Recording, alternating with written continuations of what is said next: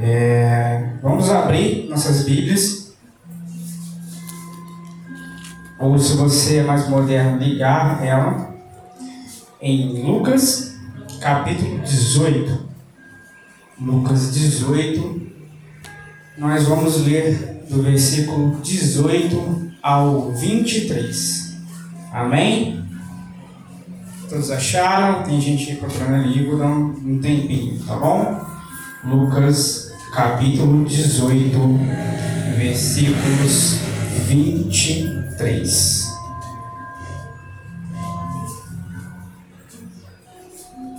É, amém?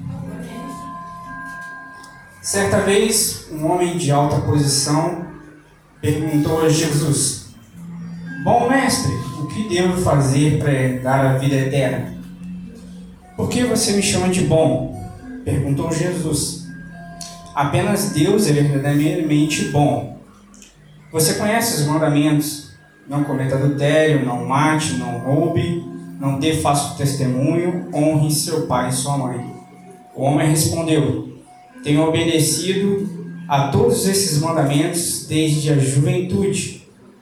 Quando Jesus ouviu sua resposta, disse: Ainda há uma coisa que você não fez venda todos os seus bens e dê o dinheiro aos pobres. Então você terá um tesouro no céu. Depois venha e siga-me. Ao ouvir essas palavras, o homem se entristeceu muito, pois era muito rico. Amém? Pode se sentar, irmãos. Poderoso Deus e eterno Pai, nós te rendemos graças, Senhor, por esse culto maravilhoso que nós prendemos a Ti essa celebração, Senhor. Porque nós entendemos também que o culto é todos os dias nos nossos lares, nos nossos corações. E aqui nós estamos celebrando entre nós a Sua presença e a Sua força do Espírito Santo que vai nos encher e encher-nos com a Tua palavra. Senhor, que eu possa falar algo que realmente vem do Seu coração para nossos irmãos. E assim eu me entrego em Tuas mãos, Senhor, em nome de Jesus. Amém? Culto dos jovens, eu quis achar uma coisa que a gente já estivesse falando entre os PGs e algo que eu estava realmente já lendo há algum tempo, estudando em alguns livros para a gente falar. E essa parábola do jovem rico, essa passagem do jovem rico, caiu muito bem e é uma coisa que, que às vezes a gente não passa para pensar. Se alguém perguntasse para você que te daria 5 mil reais todos os meses para você resolver os seus problemas, mas, mas você teria que abandonar uma coisa que você realmente ama de verdade, esse era só o, o, o pressuposto para você ter 5 mil reais é você abandonar alguma coisa ou alguém que você gosta muito, você teria 5 mil reais, você abandonaria? Não precisa me responder. Mas esse era tipo, o tipo de questionamento que o jovem rico tinha. Ele tinha que abandonar o que ele mais amava, que era o seu poder, o seu dinheiro, para ter tudo, que é seguir a Cristo. Mas para ele não foi tão óbvio visualizar isso. Para a gente é óbvio porque a gente já sabe que Jesus Cristo é o nosso Salvador. A gente sabe tudo o que aconteceu com Jesus, mas para ele não era. Bom, isso aqui, toda essa conversa, todo esse questionamento do jovem rico, ele vai começar lá no versículo, no capítulo 16, com Jesus falando com os fariseus, tendo suas interrupções, tendo é, é, os seus discussões, os seus debates com os fariseus, e ele começa a demonstrar para os fariseus uma preleção. A gente poderia falar até que Jesus teria um, uma queda por, pelos marginalizados, pelos pobres, pelos, pelos, pelos cobradores de impostos, que eram muito ridicularizados na época, eram considerados traidores da pátria, por prostitutas. Jesus estava ali para os doentes, como ele falava. Mas os fariseus não entendiam isso. Os fariseus queriam que eles viessem para ele e que essa casta de pessoas fosse excluída. Mas Jesus dá uma preleção de, de, de, de uma vontade de estar com os pobres. E é isso que ele vai começando a falar. Ele tem ali a, a parábola anterior do jovem rico chegar, a parábola do, da viúva persistente. Viúva era uma pessoa que não poderia é, trabalhar mais porque é, é, e ela teria que viver de esmola, teria que viver da justiça é, é, de Deus. Então Deus, Jesus Cristo está demonstrando que ela tinha essa justiça, ela foi tão persistente como, como juiz que ela teve a sua justiça feita. Ele tem a parábola do fariseu, do cobrador de impostos, que ele quer falar o quê? Que a, que a justiça própria e que nós não podemos considerar mais justos que o outro. Ele vai falar que as crianças é que são herdam, herdam o reino dos céus. O que ele quer dizer para os discípulos dele quando ele fala isso? Que nós devemos ser considerados como crianças. E as crianças não eram contadas naquela época. E chega o jovem rico ou o príncipe, ou o homem rico, como algumas Bíblias vão dizer. E ele é tudo o que Jesus, ao contrário que Jesus vem ensinando até aquilo ali para os discípulos. Ele depende da própria força, ele depende do próprio poder, e ele quer que a justiça própria seja feita para ele. Aí ele vai questionar a Jesus, dizendo que chamando assim: Bom mestre, Jesus, Jesus fala: Por que me chama de bom? Se só Deus é bom. Não é que Jesus não se considerava bom. Na verdade, o jovem rico é que não considerava Jesus Deus. Ele diz: Só Deus é bom. E você não me considera como Deus. Então não vem me colocar como bom se você não me considera como Deus. Deus é bom. Você não me considera como Deus.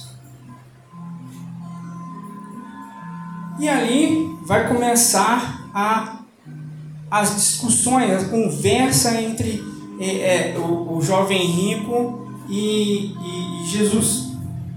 E ele diz assim para, para, para, para Jesus: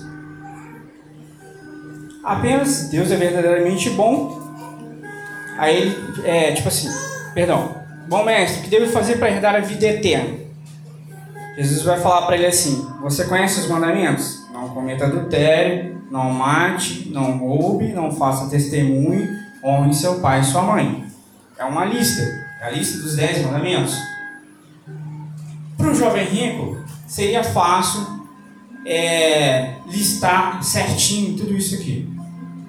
Ele segue, a, ele segue a lei com uma lista de regras em que ele pode ou não pode fazer. O problema é que os dez mandamentos, ou a lei de Jesus, ou a lei de Deus, é muito complicado. Não é uma questão de você erra um, aquela questão é anular. Não, não, não. Se você erra um, você erra tudo. E esse cara aqui começou a errar por essa passagem. Os dez mandamentos vão se encontrar em Êxodo 20, e o versículo 4 diz assim: Não faça para si espécie alguma de ídolo, ou de imagem qualquer de coisa no céu, na terra ou no mar.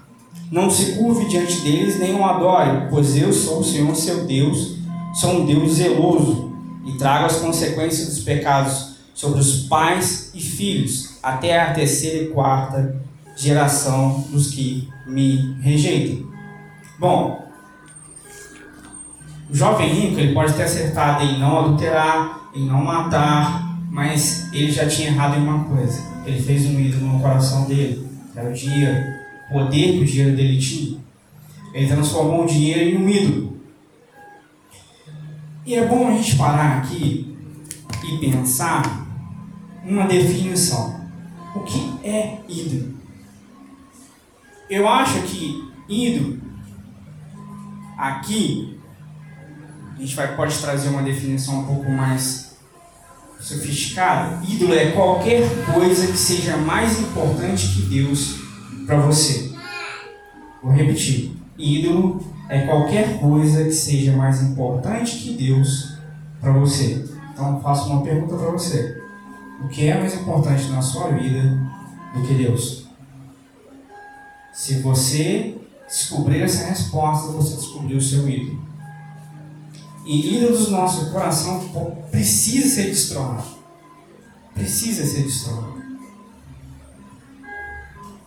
O ídolo ou, ou, ou, a idolatria é tudo aquilo que você dá esperança ou traz esperança para você no lugar de Cristo.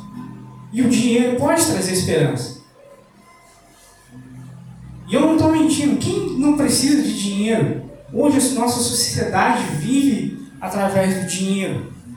Nós precisamos trabalhar, nós precisamos de dinheiro para pagar nossas contas, para comprar nossos alimentos, mas a gente não pode fazer daquilo uma esperança. Vou te dar um exemplo. Nem todo dinheiro possível poderia fazer o que Deus fez pela minha filha na incubadora. Porque a incubadora da Intense Baby é uma, é uma terceirizada e ali é pago, mas com uma concessão pública, a, a, o, o Hospital da Mulher utiliza ali. Tudo que eles poderiam fazer, os médicos poderiam fazer, estava ao alcance da Zoe. Então o dinheiro não pagava aquilo, eu não teria dinheiro para pagar aquilo. E muitas das coisas que aconteceu com a Zoe não foi os médicos que ajudaram, não foi os médicos que salvaram, foi Deus. Então, de qualquer maneira, eu não poderia depositar minha esperança no dinheiro, porque o dinheiro não poderia salvar minha filha. Nem eu poderia fazer nada. A gente estava conversando, não sei se conversei isso com o Paulo Vitor ainda. A gente não tem como fazer nada. A gente, a gente só pega e só. Tudo é eles. Tudo é Deus através da vida deles, para suprir eles, para sustentar eles, para fazer eles ganharem peso. Só Deus. Mas às vezes a gente quer colocar no lugar de Deus alguma coisa. Isso é o nosso ídolo. E o jovem rico idolatrava o dinheiro dele a posição que, o poder que o dinheiro dele trazia para ele. Então, fica fácil, às vezes, seguir essa regrinha aqui de não roubar, não adulterar. Então, ele seguia aquelas todas as regras pelo poder do ídolo dele, não pelo poder de Deus. Então eu te questiono você, hoje, qual é o seu ídolo? Eu estive pensando lá em casa e hoje a gente pode trazer inúmeras idolatrias que a gente às vezes passa despercebido na, na, na nossa vida. A nossa carreira profissional pode ser uma idolatria. Nossos bens materiais pode ser uma idolatria.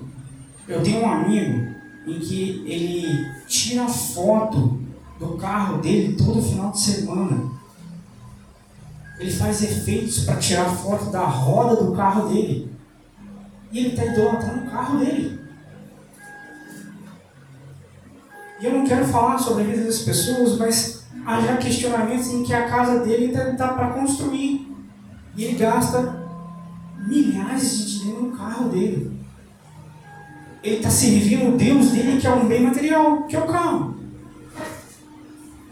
Mas outras idolatrias passam despercebidas para nós. Uma ideologia política.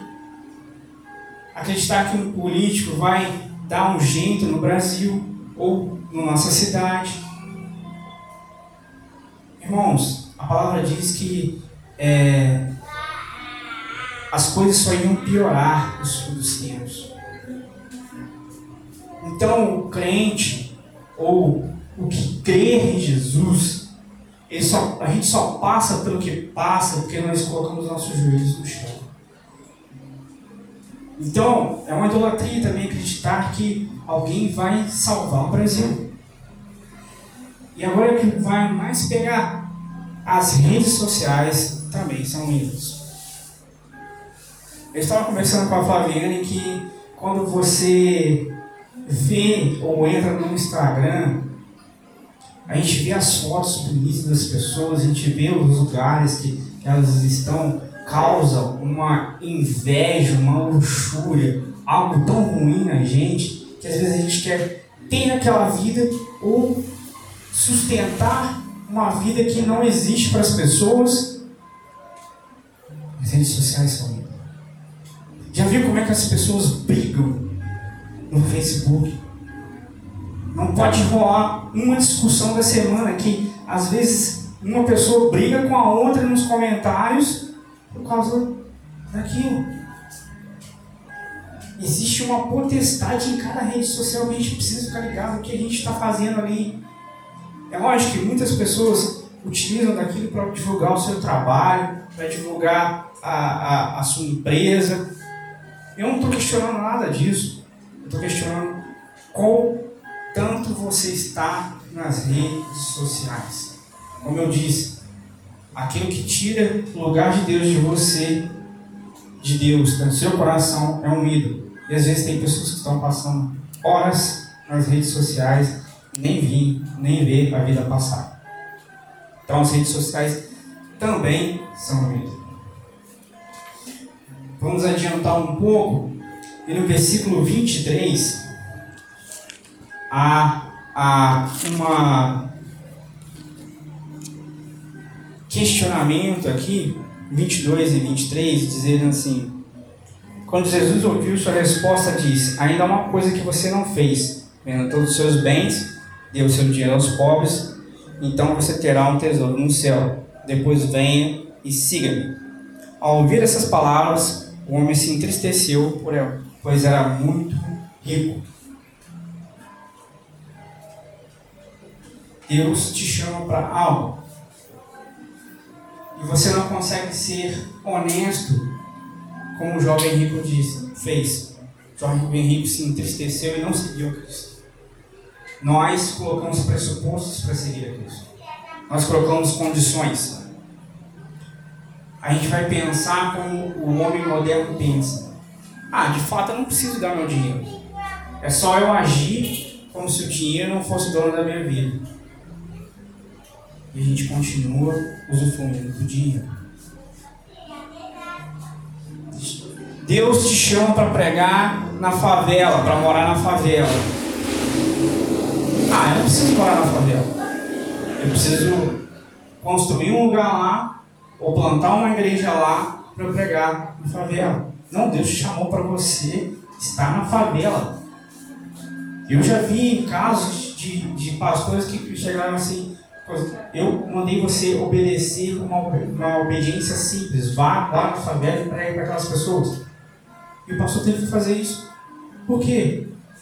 Quando ele estava com as suas argumentações de não ir, ir viver num lugar mais rico e às vezes ir para a favela, as pessoas não confiavam nele. Nós queremos a seguir a Cristo, mas colocando nossas condições. Quão honesto a gente não é com Cristo quando a gente faz isso. Isso vai para muita coisa. Às vezes Deus chamou para você lá no seu emprego, tudo. Vai morar lá no sertão. Que eu preciso de alguém lá. Falou assim: Não, Senhor, vamos deixar para mais um pouquinho de tempo, eu faço um, um dinheirinho aqui, para eu ter alguma coisa lá. A gente espera, a gente faz uma concessão aqui. A gente quer colocar argumentações para seguir Cristo. Condições. Nisso, o jovem rico foi muito mais honesto com a gente que, que a gente. Ele falou para simplesmente: Cristo, não vou te seguir porque eu amo muito meu dinheiro. Não seguiu. Isso eu falo na minha vida, irmãos. Por muito tempo eu neguei meu chamado para pregar. Ah, não, Senhor, eu não dou conta. Ah, não, Senhor, vou esperar acontecer algumas coisas aí. Por um bom tempo, de muitas lutas, muitas coisas acontecendo, eu falei, Senhor, eu só prego quando é, é, a Azul estiver bem, a Fabiana estiver bem, eu tiver é, condições de, de dar tudo para elas. Não, cara, Deus te chamou, você, chamei você agora, é agora. E desde, desde essa palavra de Deus de obedecer, simplesmente uma obediência simples e concreta, sim, sim, não, não, é que eu estou aqui pela graça de Deus. que nós estamos aqui pela graça de Deus. Deus tem um chamado na sua vida. Deus te chama para simplesmente seguir a Ele. Não tem um problema sequer que Deus não consiga resolver.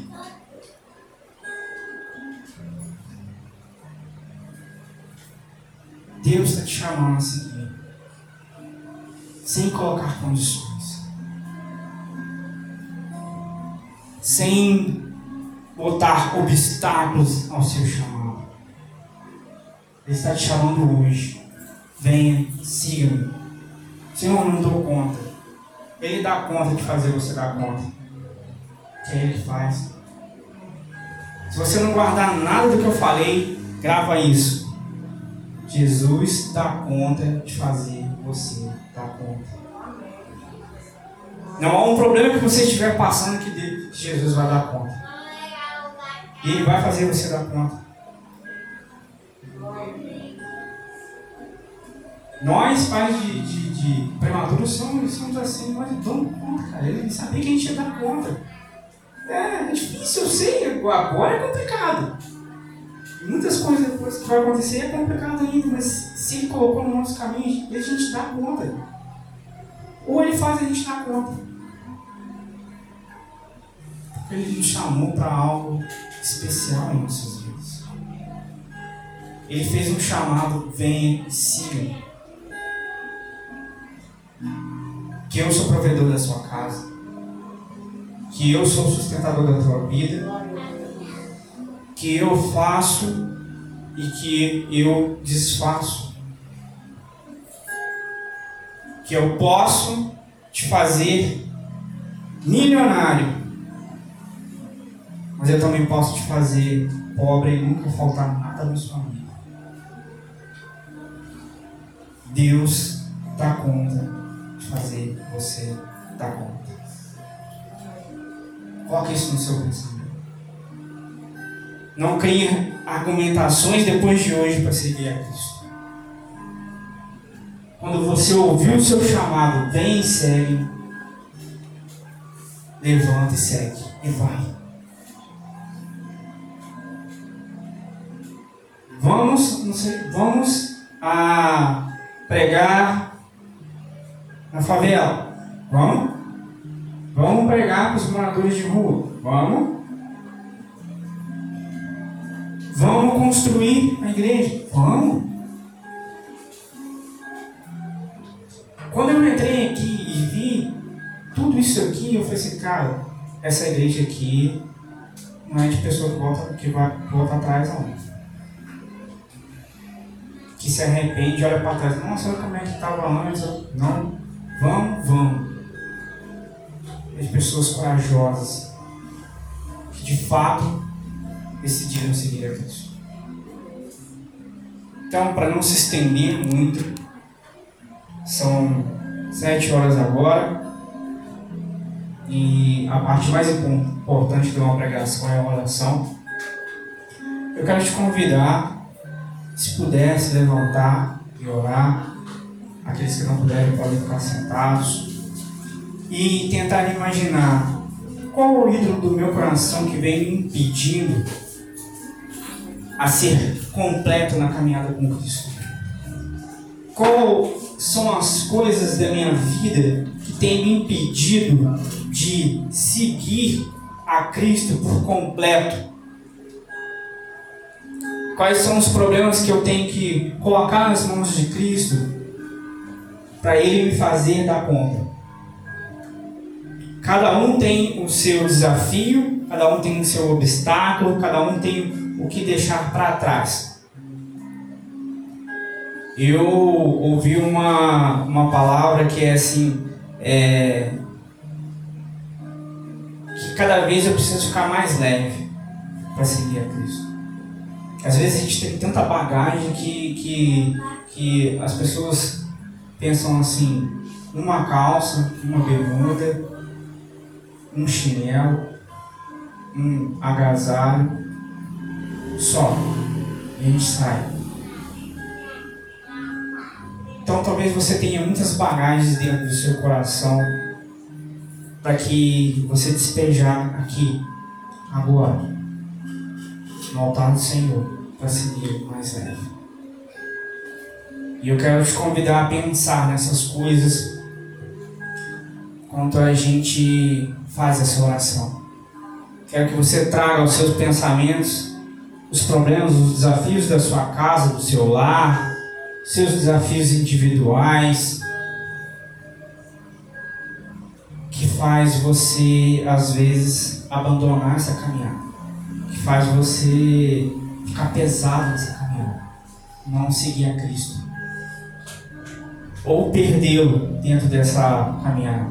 Porque Jesus Cristo às vezes é rápido, ele muda de, de direção rapidamente, às vezes a gente fica perdido, porque a gente está com muita coisa, está muito pesado. E aqueles que são levados pelo Espírito são leves. Amém? Pai querido, nós te rendemos graças, Senhor, porque o Senhor faz um chamado a nós agora para te seguir, Senhor, sem condições, sem obstáculos, sem barreiras. Mas nós necessitamos ficar mais leves. Nós precisamos deixar para trás coisas no nosso coração que nos angustiam, que nos paralisam aquela paralisia do medo, da ansiedade. Nós queremos deixar isso aqui no seu altar, Senhor. Queremos seguir leves depois deste. Queremos ficar tão próximos de Ti, Senhor. Que vamos ser cobertos pela Sua poeira que vamos parecer com você, que vamos cheirar como você. As pessoas que vão nos ver, nossa, como essa pessoa é leve, como essa pessoa é esperançosa, como essa pessoa tem luz ou reflete a sua luz, Senhor. Para isso nós queremos deixar nossos ídolos, nós queremos quebrar nossa idolatria do nosso coração aqui aquilo que nós fazemos imagem, aquilo que nós adoramos 24 horas por dia, às vezes só nos desligamos para vir aqui nesse momento, nós queremos quebrar aqui também no seu altar. Nós queremos deixar para trás, Senhor, posição, poder, que o mundo dá, que o homem dá, e queremos ser cheios do seu Espírito Santo. Nós confiamos de fato no teu poder, poder do teu Espírito Santo, no poder, Senhor, do teu chamado. Porque de fato, Senhor, o Senhor já sabe tudo que vai acontecer nas nossas vidas. Como a sua própria Bíblia faz, fala em Gênesis. O Senhor fez tarde e manhã. O natural seria manhã, tarde e noite, mas o Senhor fez tarde e manhã. Isso quer dizer que quando nós estamos indo, o Senhor já está voltando. Com tudo que a gente vai precisar, com tudo que a gente vai passar, o Senhor já tem à nossa disposição. Porque nós já somos abençoados em Cristo Jesus. Então, Senhor, nós queremos ficar leves e seguir a Ti. Queremos ser uma igreja corajosa, que caminha por entre todos os lugares que ainda não tem a Ti. Queremos ser seus discípulos e não queremos olhar para trás nunca mais. E assim, Senhor, nós entregamos as nossas vidas em tuas mãos e te pedimos que hoje o Senhor venha nos dar uma coragem infinita e sairmos daqui, Senhor, leves e corajosos e cheios do Teu Espírito Santo para poder enfrentar, Senhor, nossos ídolos, enfrentar, Senhor, os obstáculos e te seguir constantemente, todos os dias, todas as horas, todos os momentos, em nome de Jesus. Amém? Assim eu agradeço a oportunidade, em nome de Jesus, que essa palavra